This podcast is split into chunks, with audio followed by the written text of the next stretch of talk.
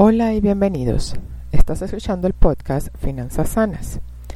Mi nombre es Elismar Escobar y este podcast está para ayudarte a mejorar tus finanzas personales y familiares, además de guiarte a alcanzar estabilidad y libertad financiera.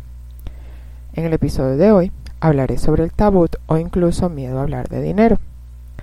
En nuestra sociedad, hablar de cuánto ganamos, cuánto costó nuestro carro o cuánto pagamos de hipoteca está mal visto y se siente incómodo.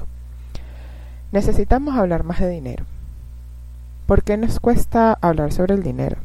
Porque el dinero es un tema tabú. Lo cierto es que para muchas personas hablar de temas de relaciones, infidelidades e incluso sexo no es un problema. E incluso dependiendo del contexto social es hasta bien visto pero cuando se trata de cuánto es nuestro sueldo o cuánto nos deja de beneficio nuestro negocio nos incomoda. ¿Por qué hablar de sexo o de a dónde nos fuimos de vacaciones en el verano es algo natural? Pero con el dinero se nos suben los colores a la cara y nos ponemos rojos de la vergüenza. Seguramente hay muchas causas. Te comparto las que yo creo más importantes. Primero, no queremos mostrarnos como personas que solo piensan en el dinero, porque nos podrían etiquetar de ambiciosos o codiciosos, que todo es dinero, todo es dinero por aquí, todo es dinero por allá, como el tío Matpato de Disney. Segundo, el dinero, erróneamente en mi opinión, se ha ligado a la valía personal. Mientras más dinero tienes, más vales, cosa que no es cierta. Hay personas inmensamente ricas que llevan unas vidas miserables y lo único que tienen es dinero. Tercero, también se vincula el dinero con la posición social y el éxito. Y muchas veces es el único parámetro que se utiliza, sin ver nuestra satisfacción personal o el impacto que tenemos en la vida de otras personas con el trabajo que realizamos. Cuarto, nos expone ya que cuando hablamos sobre dinero en alguna reunión con amigos y familiares, empiezan las comparaciones de quién gana más que quién o quién ha tomado mejores decisiones respecto a inversiones, créditos, hipotecas, etc. Nadie quiere mostrarse vulnerable ni exponerse ante los demás. Otra razón podría ser que la persona haya crecido en la pobreza o sus padres y por eso es un tema que no se toca ni se habla en casa. Y así ha sido por generaciones. Puede que se haya incurrido en deudas de gran envergadura en el pasado que han causado alguna herida emocional, por el hecho de la bola de nieve que causan los intereses, la persecución de los acreedores y todo el estrés emocional que eso conllevó. También la falta de educación financiera, tanto en casa o en nuestros colegios yo no recuerdo que me dieran alguna clase cuando estudié secundaria o en la universidad sobre cómo gestionar el dinero que se supone tendría al ejercer mi, profesión, o sea, por lo menos un salario que iba a hacer con él. Nadie me, me educó respecto a eso. Y finalmente creo que por una mala interpretación de la Biblia, ya que en el libro o la primera carta a Timoteos capítulo 6 versículo 10 dice, porque raíz de todos los males es el amor al dinero, el cual, codiciando algunos, se extraviaron de la fe y fueron, y fueron traspasados de muchos dolores. Note que dice, porque raíz de todos los males es el amor al dinero. El problema es el amor al dinero, no el dinero en sí mismo, ya que manifiesta la codicia en el corazón de algunos.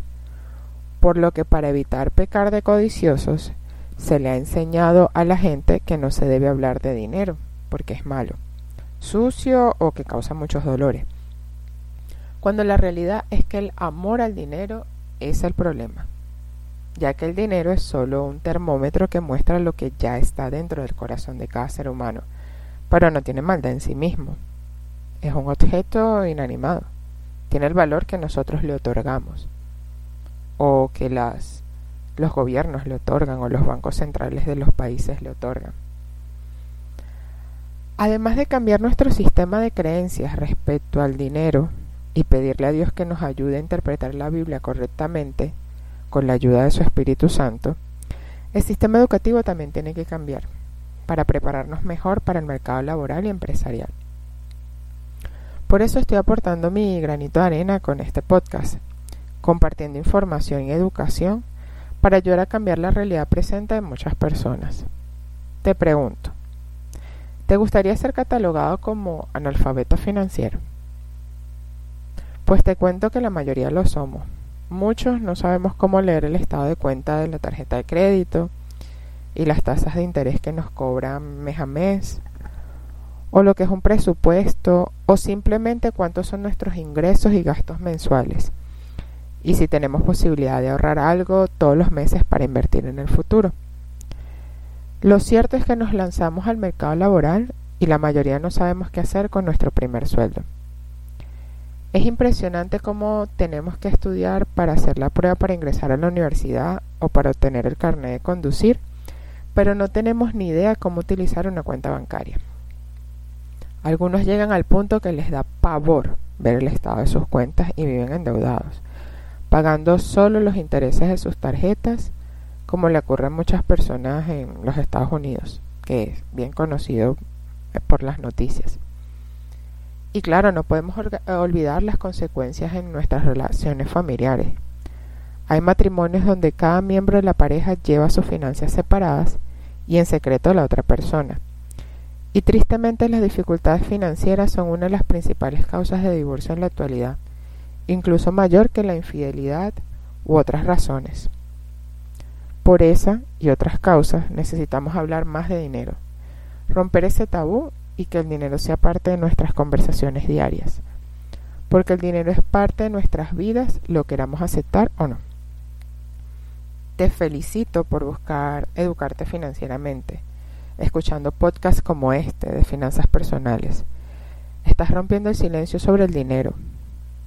Te motiva a que lo sigas haciendo, sigue educándote financieramente y lo más importante, que lo aprendido lo pongas en práctica gradualmente para que tengas una finanza sana y que el dinero no sea algo que robe tu paz nunca más.